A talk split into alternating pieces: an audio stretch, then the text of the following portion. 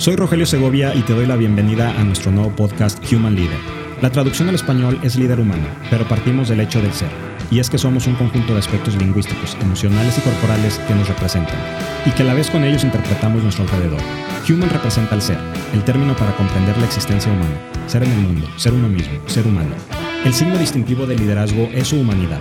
Para ser un líder, primero hay que aprender a ser humano, a conectar con los otros y trascender a través de ellos. Human Leader. Hola, bienvenidos al episodio especial Mujeres número 2.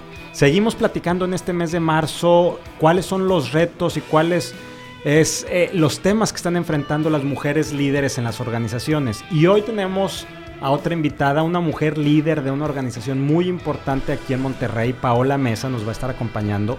Ella es la directora de vinculación académica de la Universidad de Monterrey, una de las principales universidades del estado de Nuevo León. Déjenme les platico un poco de, Paola. Paola es licenciada en Mercadotecnia Internacional, tiene una maestría en Desarrollo Organizacional por la Universidad de Monterrey y actualmente está estudiando el doctorado de Chief Learning Officer en la, en la Universidad de Pensilvania. Ella es directora de vinculación en la misma Universidad de Monterrey, donde lidera las áreas de relaciones con empleadores y bolsa de trabajo, así como atracción de posgrados y educación ejecutiva y continua además de proyectos estratégicos como el nuevo perfil del egresado en la Universidad de Monterrey. Paola, bienvenida. Mil gracias, Rogelio. Un gusto estar contigo. Muchas gracias por acompañarnos. Déjame te platico, Paola, lo que estamos haciendo eh, en estos eh, episodios especiales. Decidimos hacer un pequeño break en, la programación o en la parrilla que, ya teníamos este, lista para, para seguir grabando, porque bueno, estamos en marzo, Mes Internacional de la Mujer, y este es un tema que a mí me ha apasionado mucho, es los retos que las mujeres enfrentan en las organizaciones para seguir creciendo.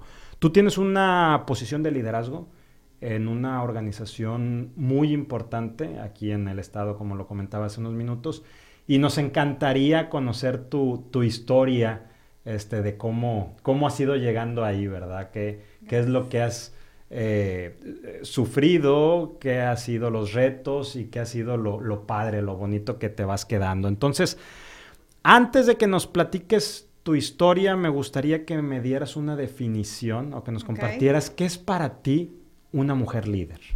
Muy bien, para mí una mujer líder lo veo desde el punto de vista que es aquella mujer que impacta y que influye en su espacio, ya sea una comunidad, una organización o en su casa. Ya. Entonces, para mí así de simple es la definición de una mujer líder. De lo que es una mujer líder. Así es. Platícame cuáles son los retos que tú has enfrentado para llegar hasta la posición que tienes actualmente en la Universidad de Monterrey como directora de vinculación. ¿Qué, qué, qué ha habido? Yo sé que, porque te conozco desde hace unos cuatro o cinco años más o menos, tengo algunas preguntas que te voy a ir haciendo, de algunas cosas que me has contado, Pero este, por lo pronto, venos diciendo, ¿qué, es para ¿qué ha sido para ti este camino? Muy bien. La, el camino que he vivido dentro de la universidad, realmente como mujer, no ha tenido una diferencia. Creo que una bondad que tiene el trabajar en una institución educativa es que de alguna forma hay mucho espacio hoy, listo, siempre ha habido muchos espacios en donde la mujer puede hacer diferentes roles. Si volteas a lo que es el sector educativo, pues el 80%, un 70%, no tengo la cifra exacta, pero pues está eh, liderada por mujeres, ¿no? Entonces, creo que el hecho de ser una institución educativa es de manera más noble, de manera más simple el hecho de que puedas hacer una carrera. Em, ¿Qué retos a lo mejor pude haberme enfrentado en el camino ya como ir escalando de posición en, la institución, pues viene a ser el, reto de empezar a, trabajar desde el punto de vista que como mujer vas llevando una, una vida personal que te va llevando a la maternidad. Y entonces ahí es donde empiezas a tener estos desafíos entre decir cómo digo que sí a una nueva posición, estando en alguna etapa que para mí es prioridad y es de alta relevancia como mujer, ¿verdad? Este, entonces en este camino sí tengo una, una historia maravillosa. ¿Tú te enfrentaste a ese reto de que te estén ofreciendo una nueva posición y estar este, embarazada? Claro, tengo, tengo, de hecho, el convertirme en directora este, fue un momento crítico y, que me encanta compartirlo porque em, estuve trabajando previamente en diferentes áreas de la universidad y justo cuando mi jefe en ese momento me da la oportunidad de, de poder escalar una posición directiva, un sábado antes, esto fue un lunes, un sábado antes me di cuenta que estaba embarazada. O sea, traía torta. Traía torta mi bebé. Entonces, pero lo más crítico en estos retos y desafíos de la vida es que ese bebé llegó después de ocho años de estarlo buscando. Ya. Entonces, imagínate. Era tu primer bebé. Era mi primer bebé, eh, tuvimos dos pérdidas antes de él, entonces definitivamente el hecho de que este bebé este, se diera era sumamente importante para toda la ¿Qué, familia. ¿Qué pasó por tu cabeza cuando te dan la posición? Porque tu objetivo de vida en ese momento era tu bebé y era este era, era, lo más importante. Digo, no, no, es, un tema de, importancias, pero era un tema que por las condiciones o el contexto que tenías que nos estás platicando, claro. era eso, o sea, ¿qué, qué, qué pasó? Era gerente en ese momento, me entero un sábado que estoy embarazada, le digo a mi esposo y mi esposo me dice, te apoyo, tú decide. Este, esto fue el domingo. Obviamente tenías personas que te decían, no digas nada. O sea, si, si mañana te dicen que tú eres, pues mejor no digas, no voy a hacer que luego te digan que siempre no. Yo, claro que no puedo hacer eso. Ah, está, estaba ahí el tema de que podías o no podías. Pues claro, o sea, porque como me Estaba vacante esa posición. Sí, estaba vacante, estaba postulándome para la posición de la dirección y en ese momento justo me doy cuenta, ¿no? Entonces, el lunes me había citado mi jefe para, para darme una razón sobre si iba a ser o no la, la, indicada o la seleccionada en el proceso. Entonces, entre esta dinámica eh, personal, les digo, no, no puedo hacer eso. O sea, si me van a la oportunidad, mi jefe tiene que saber en qué momento me encuentro en mi vida y, y en base a eso, pues ya decidiré. ¿Y le dijiste? Entonces, llego a la junta, había un sobre sobre el, escritorio y entonces me dice, pues te tengo una noticia, tú fuiste la elegida. Y dije, pues yo te tengo otra. Y su primera reacción fue, te vas a otro lado, porque nos tardamos mucho.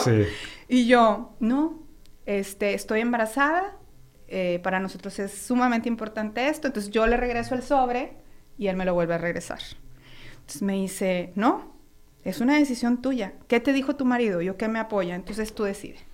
Entonces para mí se volvió un momento eh, crucial en cuanto a mi carrera profesional, pero definitivamente el hecho de que tengas a un líder que esté consciente de que tienes que eh, eh, no poner en perspectiva o en importancia una cosa con otra, sino estar sensible de que estás pasando por un momento de esos y aceptarte así este, pues es algo... ¿Qué era lo que te preocupaba a ti en ese momento? ¿Que pudiera ser a lo mejor un embarazo de riesgo más la presión del trabajo o básicamente el tenerte que ausentar por maternidad y siendo directora? ¿Qué, ¿Dónde estaba tu preocupación? Mi preocupación es que era embarazo de alto riesgo. O sea, yo ya sabía que si se daba iba a ser un embarazo de alto riesgo. Entonces, eso iba, pues iba a determinar cosas en el proceso. ¿Qué pasó por tu cabeza con esa reacción de tu jefe donde te regresa el, sobre. como diciendo, pues, estás embarazada, es como estar respirando, ¿no? Como estar aquí tú y yo platicando, son este cosas y etapas de la vida. Qué, digo, qué, qué bonita este, reacción y respuesta. ¿Qué pasó por tu cabeza respecto a él y respecto a la institución y respecto al, al evento? Pues la verdad es que ahora sí que es una decisión. Es una decisión de uno, o sea, no es una decisión de nadie más. Obviamente el apoyo definitivamente de tu pareja, de tu esposo es, es crucial porque pues definitivamente es un reto de una nueva posición, mayor responsabilidad, un embarazo de alto riesgo, pero definitivamente ahí donde dije, bueno, es una decisión propia, es una decisión de vida. Entonces, pues la tomé y aquí estoy. Entonces, soy muy feliz en eso. Y a, a, partir de que tomas esta este, dirección, y luego tienes dos niños, ¿verdad? Sí, él fue el primero, el ahorita tiene ocho y el otro tiene siete. Y tienes un segundo bebé casi de inmediato. ¿Qué ha representado esto en equilibrio de tu, de tu vida como mamá, como esposa, como eh, directiva o con una posición de alta dirección? ¿Qué ha representado para ti? ¿Qué, qué, qué retos has encontrado? Porque hay uno, y era el que me refería hace rato, Este, que me acuerdo que alguna vez estábamos en una reunión, era por ahí del mediodía, y me dijiste, ya me tengo que ir, ya me tengo que ir, porque tengo que ir a recoger a mis hijos, y entonces, y me platicaste una dinámica muy padre donde la universidad te daba esa flexibilidad de que, de que tú siendo una directiva y teniendo una agenda muy pesada con, con, las áreas que manejas, como bolsa de trabajo y perfil del egresado, y, y todos estos temas de vinculación, pues aparte estabas viviendo tu vida familiar, ¿verdad? Platícanos un poquito de, eso, cómo lo planteaste, cómo, cómo la universidad accede, tu jefe accede, este, ¿qué ha representado para ti? Eh, creo que el reto ha sido el tener claridad de que eres responsable y que los objetivos estén muy claros. Entonces, al momento de que la universidad me da dos, tres áreas y me dice, estas áreas las tienes que convertir en unidades autosostenibles o sustentables, con estos indicadores en específico, es mucho más eh, fácil poder saber en dónde tienes que enfocar tu energía. Entonces creo que eso permite decir, bueno, yo sabré si a lo mejor me parto en 3, 4, 5 en el día, pero sé específicamente en aquellas actividades que son las que me van a ayudar a lograr esos objetivos. Es decir, a ti te piden objetivos, no te piden hora silla. Así es. Así es.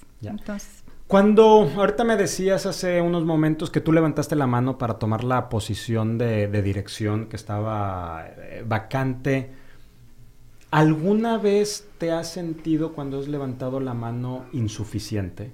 ¿Has sentido que no tienes las competencias para una posición o que incluso no la hayas levantado la mano? Claro, mira, creo que es, esa etapa la viví justo al momento de que tomé la oportunidad en ese momento, ahorita ya no, ya hay más jóvenes, pero en ese momento fui la directora más joven del equipo. Algo que tienen también las universidades es que en su mayoría las estructuras pues son posiciones que normalmente... Eh, Gente con mucha experiencia. Mucha experiencia, con años de antigüedad. Entonces el hecho de llegar a un grupo en donde eres la más joven del equipo, más allá de que si era mujer o no, más bien ahí es donde creo que el primer reto es creértela, que si ya fuiste elegida y ya estás sentada con ese grupo de directivos, hacerte escuchar. Que el resto te escuche. Creo que ahí fue como el momento más crítico con respecto a decir, bueno, este, soy la más joven, eh, más que si soy mujer o no, porque está muy, muy equilibrado el tema de, de género dentro de la universidad y el es cómo hacerte escuchar y no quedarte callada cuando tú sabes que puedes aportar ideas de valor independientemente de tu edad, ¿no? Y cuando tú levantaste la mano para tomar esa posición, ¿estabas convencida de que la posición era para ti? Sí, sí, me encanta lo que hago. Entonces desde ese momento más bien fue el reto de vida En, el, que me estaba enfrentando. Tú estás ahorita como responsable de la Bolsa de Trabajo de la Universidad de Monterrey. ¿Cómo está impulsando la UDEM que sus estudiantes mujeres y egresadas tomen nuevas posiciones de, liderazgo? ¿Qué, es lo que desde la bolsa de trabajo tú haces cuando, evidentemente, probablemente, o más bien esta es una pregunta, las organizaciones que llegan a la bolsa de trabajo de la UDEM están buscando recién egresados o también es para exalumnos que ya puedan estar buscando posiciones de liderazgo en la empresa? tenemos las dos, las dos formas de, apoyar en la bolsa de trabajo. Uno es para recién egresados, próximos a regresar. Incluso tenemos programas que empiezan desde el primer semestre la búsqueda de candidatos. Y, y, sí, o sea, tenemos los dos perfiles en este momento. ¿Y ¿Qué ponemos? La realidad es que eh, los programas de la universidad son tan eh, inclusivos que nos permiten en un momento dado todos los esfuerzos que realizamos para apoyar a a estudiantes a tomar posiciones o programas de, high performance, como llamamos, de alto desempeño dentro de las organizaciones, más bien es ponerle la plataforma. La realidad es que puedo platicarte de un caso reciente. Eh, lanzamos una convocatoria de una beca para un programa eh, que tiene como finalidad el, el, que pasen por una carrera y al finalmente, finalmente tomen una posición de liderazgo dentro de la organización. Es una organización totalmente pudieras pensar que enfocada al, a lo que es el género masculino, porque son máquinas, Por su producto, el tipo, de industria. a lo que se dedican, La convocatoria sale, el proceso para seleccionar estos candidatos es como si fueras a ser un directivo dentro de la organización, o sea, no es como un, un estudiante de segundo semestre, porque las están los están buscando en segundo semestre. Y desde ahí es la beca. Desde ahí empieza la beca o el apoyo. Este, ¿Por qué? Porque por parte de la bolsa de trabajo les ayudamos a buscarlos, a filtrarlos y luego los ponemos en un proceso interno dentro de la organización como si ya fueran a ser altos ejecutivos. Lo mismo que pasa en un alto ejecutivo. Entonces, incluso la fase final del proceso por parte de la organización es, un, es una entrevista de panel 360 con gerentes y directivos. Nuestra sorpresa, para no hacer el cuento más largo, finalistas hubo, bueno, como 10, pero ya los tres últimos finalistas fueron mujeres. De esos 10, ¿cuántos eran hombres y cuántas mujeres? Este, ponle que 60-40. Seis, 60, seis, hombres, seis hombres, cuatro mujeres. digo, seis mujeres, cuatro hombres. Porque aparte en la universidad traemos 55, 45 55 mujeres. 55 mujeres. Entonces, finalmente, las tres que quedaron fueron mujeres. definitivamente el CEO que está apoyando como patrocinador interno a esta iniciativa estaba feliz. Porque de entrada decías, bueno, ¿qué tan sexy puede ser este, este sector para las mujeres?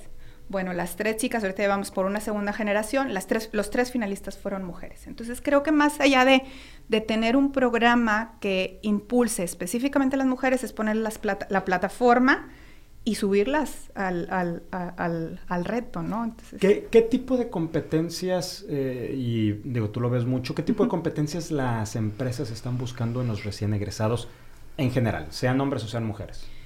Sean hombres o sean mujeres. Mira, de alguna manera la agilidad de aprendizaje se ha vuelto como una de las principales. Em, la segunda definitivamente tiene que ver con la parte emocional o self-awareness en, todos los sentidos, no nada más intro, también externamente y en relación. El tema de una comunicación efectiva no es el tema de que el que más rápido contesta los correos ni demás, es comunicación efectiva en todos los sentidos. Em, y creo que como las más buscadas transversalmente pudieran ser esas, porque detrás de eso hay otras que están atrás que se tienen que, trabajar, ¿no? ¿Qué, la, Universidad de Monterrey es una universidad de inspiración católica y humanista. ¿Qué competencias tienen los egresados que, lo, que, que distingan de otras universidades desde esta perspectiva, de ser una universidad muy humanista. Eh, lo que platicamos, de hecho, el nombre de nuestro podcast, Human Leader, es precisamente esa conexión entre liderazgo y sensibilidad humana. ¿Cómo, ¿Cómo, la universidad está impulsando eso, verdad? Más que tener tecnócratas, tener gente muy sensible al otro, muy compasiva, muy humana. Así es. Eh, digamos que la palabra está, son ocho competencias las que están detrás del perfil ahorita dentro de la, del, nuevo perfil de la universidad, pero digamos que la parte más, el, paraguas de todas estas competencias es el líder que transforma. El, líder que transforma, primero que nada, tiene que entenderse desde, desde su ser, eh, que lo mueve y cómo mueve a los demás eh, desde un fin no e, egocentrista, sino desde un fin de cómo puede generar una transformación. Y esa transformación puede ir desde, de, ahorita en nuestra más reciente campaña que, que, estamos trabajando, y dices, más allá de ir por la patente, es buscar la cura. Entonces, ese es, ese es claro en donde está alrededor de el líder que transforma, cuáles son aquellas competencias en las que se tienen que estar trabajando. Y claramente eh, la mm, humildad para poder ser un líder ágil es 100% necesaria y para poder saber en el sentido de qué tan humilde no eres, tienes que conocerte, porque el hecho de la, de la humildad a veces está mal, eh, mal definida. Pues no es ser humilde, no es el que se, pues no, no voy a decir porque entonces este va a parecer no, que... no es quien se humilla, sino es quien entiende al otro dentro de su contexto y lo legitima. Así es, apoya al otro a ser mejor. Eh, el, lugar de trabajo en equipo es aquel líder que entiende la colaboración, el sumar los esfuerzos. Entonces, em, pues digamos, alrededor de eso están las competencias de, la universidad. Y me dices que son ocho competencias. Sí. Y dentro de estas ocho competencias, eh, hombres o mujeres, ¿quiénes tienen mayor grado de dominio? Pues ahora sí que me la pones muy difícil. Porque, porque de eh, eh, manera. es, una, es una pregunta picante. Lo que contestes vas a quedar mal. No, no, no. Realmente es que ahorita volvemos al, punto de. Eh, creo que te escuché en, en, alguno de tus podcasts también. que Espero que sí me hayas escuchado en todos ellos, por favor. bueno, en uno en particular hablábamos de cómo ahora los premios. Sí los están ganando más mujeres. Entonces, por un lado está la teoría de que pues es que somos más en porcentaje ya eh, demográfico, por otro lado es que ahora hay más mujeres que logran una educación, eh, mayor educación, digamos, una educación formal en niveles más avanzados, pero al final, este, pues definitivamente se está viendo que eh, la mujer tiene esa parte a lo mejor un poco más desarrollada. Sí. Y, y, aunque existen muchos estudios alrededor de esto, pues también tiene que ver, yo creo que por la misma esencia, ¿no? O sea, el valorar las diferencias una esencia, es que la mujer tiene otro tipo de, sensibilidad en ese sentido. Entonces, cuando ya vas a hablar de, competencias muy humanas, pues definitivamente todavía hay, hay ese, esa pequeña línea. Entonces... Ahorita nos decías que 55% de la población de estudiantes de la universidad son mujeres. Más o menos, y a ojo de buen cubero, ¿desde hace cuántos años hay más mujeres estudiantes que hombres? Realmente, fíjate, bueno, no voy a decir en qué año me gradué, pero desde que me gradué siempre ha sido un 2, 3%, un 5% más mujeres. Bueno, en el episodio pasado, en el episodio número uno, estuvimos platicando con Ginny Dorado y le hice una pregunta que ahora quiero hacértela a ti nuevamente. Tenemos en las universidades, en términos generales, eh, en México y en la Universidad de Monterrey, como tú ahorita lo comentas, más mujeres este, que hombres. Y las mujeres eh, suelen tener también mejores calificaciones, suelen obtener mejores premios suelen también ser más demandadas por la, eh, su talento por las organizaciones, como ahorita lo comentabas este ejemplo, pero al momento que empiezan a crecer dentro de la estructura de la empresa, se empiezan a rezagar. Y los hombres este, empiezan a tomar más posiciones de liderazgo y entonces vemos que a lo mejor a nivel jefatura o mandos medios hay más mujeres este, en, en muchas organizaciones. Mucho depende del tipo de industria, como mencionabas ahorita, pero en general se empieza a rezagar. ¿Por qué? ¿Por qué se rezaga la mujer en el crecimiento dentro de una organización? Mira, eh, creo que puede haber diferentes este, respuestas, pero una es, es lo que a mí me sucedió. O sea, el estar en un momento de tu vida en el que te conviertes en madre, en la mayoría que tome esa decisión, ahora también creo que eso ha cambiado, este, pero cuando tomas esa decisión, eh, difícilmente a lo mejor no cuentas con el apoyo. Yo les hablo que, que a, todas estas chavas que están por graduarse y que me toca apoyar de alguna forma de, con mentoreo, em, es una decisión de vida el querer hacer una carrera dentro de una organización. Pero también es una decisión de vida decir, bueno, de qué manera puedo apoyar en mi casa, en mi espacio, en mi comunidad y que me puedo sentir bien. Entonces, cuando entra en este dilema de decir, voy a entrar a una estructura formal, si no cuentas con un sistema de apoyo, difícilmente pueden avanzar. Y ese sistema de apoyo tiene que ver principalmente con la pareja. Con la pareja. En, algunos de los casos, eh, o en muchos de los casos, recuerdo cuando trabajé hace un, par de años, ah, no hace muchos años, en una institución de salud, en donde, pues al haber más enfermeras, mi, mi, gran sorpresa era que las abuelas hacían el rol de este sistema porque el papá también trabajaba. Entonces, eh, necesitas el apoyo de tu pareja para que te deje poder eh, apoyarte en este sistema o que él sea parte de este sistema. Y la empatía de la empresa. Totalmente. Cuando tú le pones el sobre de regreso, cuando le deslizas el sobre de regreso a tu jefe, en ese momento y antes, porque tú ya lo venías pensando ese fin de semana, ¿en algún momento pasó por tu mente que él te iba a decir, de acuerdo, y ya no te lo iba a regresar? Pues es que no sabía, realmente era como... Pero pensaste que podría ser una opción. Pudiera ser una opción, pudiera ser una opción. No, no, no pensando desde el punto de vista del líder que es, porque es un líder muy consciente y un líder que ha apoyado siempre a, las mujeres en su historia. Pero en genérico, estructuralmente hablando, como institución, dices, viene un reto gigante, viene un reto de crecer las áreas, hacerlas así. Entonces, no sé si a lo mejor pudiera ser yo el recurso que necesiten en este momento, dada la posible ausencia que voy a tener. ¿Qué le hace falta, Paola, a la mujer mexicana para animarse a romper estereotipos culturales? y sobresalir profesionalmente en las organizaciones? Fíjate, este, una, creérsela. Creo que es un tema de, que te creas que puedas, que puedas lograrlo. Segundo, el que para podértelo creer necesitas voltear a ver con qué es lo que cuentas. No puedes ir sola por la vida. O sea, creo que eh, ese es otro, otro punto que a lo mejor también como en nuestra cultura dices, pues sí, yo voy a hacer y lo voy a hacer sola. Pues no, no, no, no es posible hacer esto sola. Se requiere el apoyo de tu pareja, de los abuelos, de, de, los, de los maestros en el colegio, de muchas otras cosas que te tienes que, que, que poderte apalancar. Pero sobre todo también creo Rogelio, que necesitamos como, como país, en nuestra cultura, trabajar en la educación de nuestros hijos varones. Creo que el hecho de, de en nuestras casas hacer una diferencia, desde ahí empieza. Tú tienes dos hijos varones. ¿Cómo estás trabajando?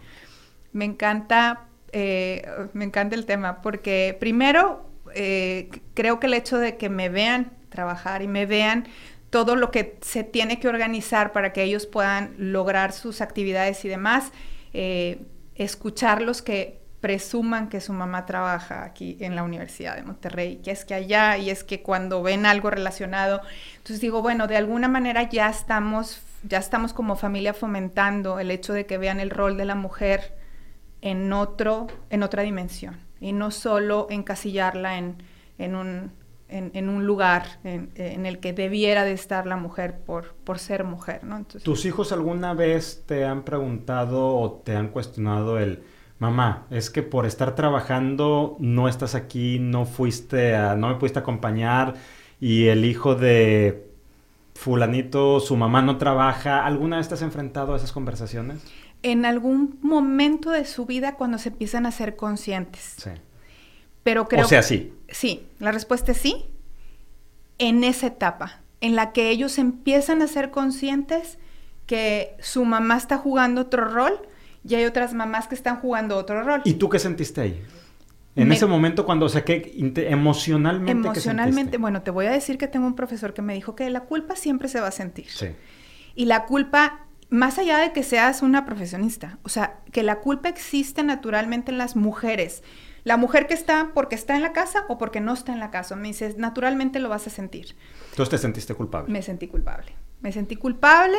Entré en una reflexión de estar haciendo no lo correcto, pero finalmente creo que el, reto de hablar con ellos y decirles por qué su mamá está acá y por qué hay otras mamás que están allá. ¿Dudaste en algún momento? O sea, te, te, te planteaste, ¿y si yo no trabajara? ¿Y si estuviera dedicada a la casa?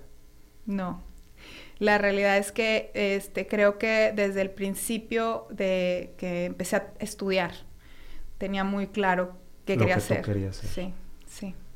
Entonces, dices, bueno, pues yo creo que soy una persona, más allá de ser una mujer, en la que creo que puedo aportar y dar valor eh, de otras formas, además de ser esposa, de ser mamá.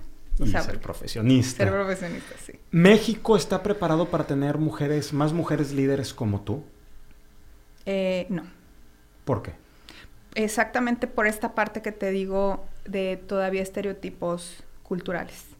Eh, entonces, si queremos trabajar hoy en esta cultura, pues tendríamos que irnos a los niños, porque eh, sigo creyendo Hace no mucho me habló una ex becaria de hace dos años que había entrado en un proyecto en una empresa enorme, en donde le pedían que analizara por qué las, las mujeres. Entonces le dije, oye, pregunta a ver si te dan oportunidad. Le dije, yo te ayudo en la parte de la investigación, totalmente confidencial, eh, en si estarían dispuestos los líderes a ser evaluados eh, los líderes que más mujeres tienen eh, en sus equipos de trabajo, para identificar cuáles son las características de esos líderes que sí tienen mujeres a cargo. Y regresó muy triste y me dijo, no me dejaron. Entonces, Creo que todavía tenemos mucho por hacer. Eh, nuestras generaciones todavía siguen teniendo estos estereotipos. Las nuevas generaciones están mucho más sensibles en este sentido. Y, creo que por ahí podemos empezar a trabajar. Yo en alguna vez, en algún momento me invitaron a un comité de mamás trabajadoras, o no me acuerdo, y se iba a armar un premio y demás alrededor de él. Les dije, es que primero, en México tendríamos que empezar primero por reconocer a los líderes hombres que sí dan oportunidades a mujeres. Y luego reconocer a las mujeres que sí lo han logrado, porque ya tienen eh, eh, ese, ese apoyo. Entonces, me acuerdo que no fui como muy grata en ese momento en dar mi opinión, este, porque pues querían reconocer a la mujer mamá trabajadora, eh, pero sigo creyendo que todavía necesitamos trabajar en esa parte. Me recordaste una frase que me gusta mucho que dice que para desarrollar más mujeres necesitamos empezar a educar a los hombres. Así es. Ya para despedirnos, Paola, ¿cuál es el costo personal más alto que has pagado por estar donde estás? Híjole, se va a oír súper simple.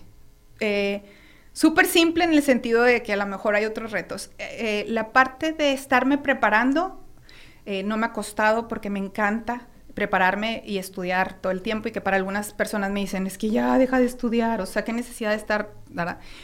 Yo creo que en donde más he sacrificado es en mi, en mi parte de wellness, o sea, en el tiempo para dormir, en este caso para mí. Entonces dices, oye, de repente a lo mejor me enfermo más seguido, pero ¿por qué? Porque tengo que dividir ese espacio en decir, eh, tengo este espacio libre, lo quiero estar y lo quiero disfrutar con mis hijos para que sientan que estoy, pero a lo mejor vengo de una semana de días de, de muchas horas de trabajo, de desvelo, de muchas horas de estudio y no puedo darme ese espacio para poder recuperarme de una.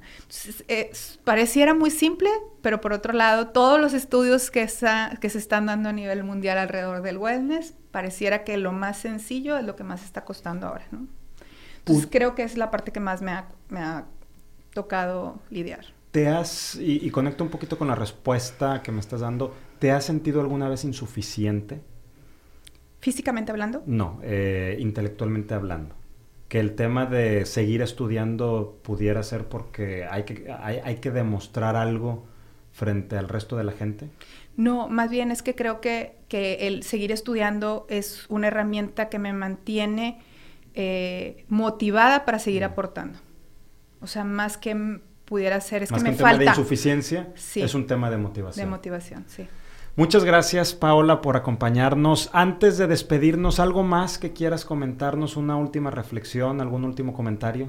Bueno, pues yo realmente invitaría a todas las, a todas las mujeres que están en un momento a lo mejor de su vida en el que tienen que decidir eh, qué hacer eh, en un momento dado que tengan una oportunidad profesional, ya sea dentro de una organización o armar una empresa, que regresen y no que regresen con su sistema en ese momento y dialoguen y puedan tener las posibilidades eh, antes de tomar una decisión. O sea, creo que ah, eh, eh, la, clave está en eso. O sea, algunas de las chicas que en su momento dado han estado como en ese, es, es un tema de, de, de, la decisión o la tienes que tomar sola. regresa con las personas que te quieren a, a rebotar estas ideas y, estoy seguro que encuentran su respuesta. En algunos casos eh, no va a ser hacer una carrera profesional y van a ser muy felices en ese camino y, se reconoce totalmente, pero en los casos en los que tienen duda de, de poder sentirse de manera satisfecha haciendo una carrera profesional, que no se limiten antes de poder encontrar una posibilidad.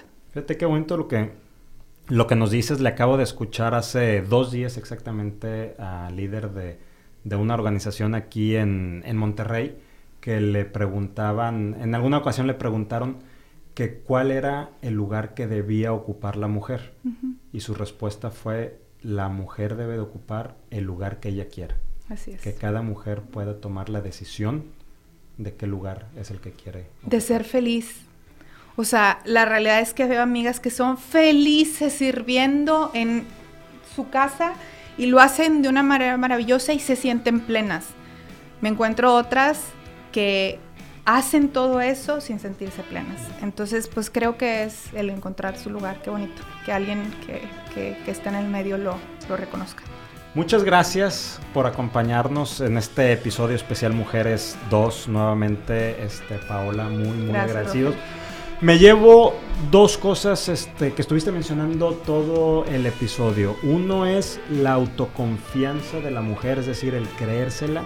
Y segundo, que también es una competencia, es el trabajo en equipo, es el crear redes, el apoyarte en lo que está a tu alrededor, que siempre eh, trabajando en equipo podemos llegar más lejos. Muchas gracias a ustedes también por acompañarnos en este segundo episodio. Siguiente semana tenemos eh, un invitado hombre, Jaime García Narro, nos va a estar acompañando para platicarnos acerca del punto de vista del hombre respecto a lo que él ha visto en el desarrollo de las mujeres profesionistas. Muchas gracias y nos vemos pronto.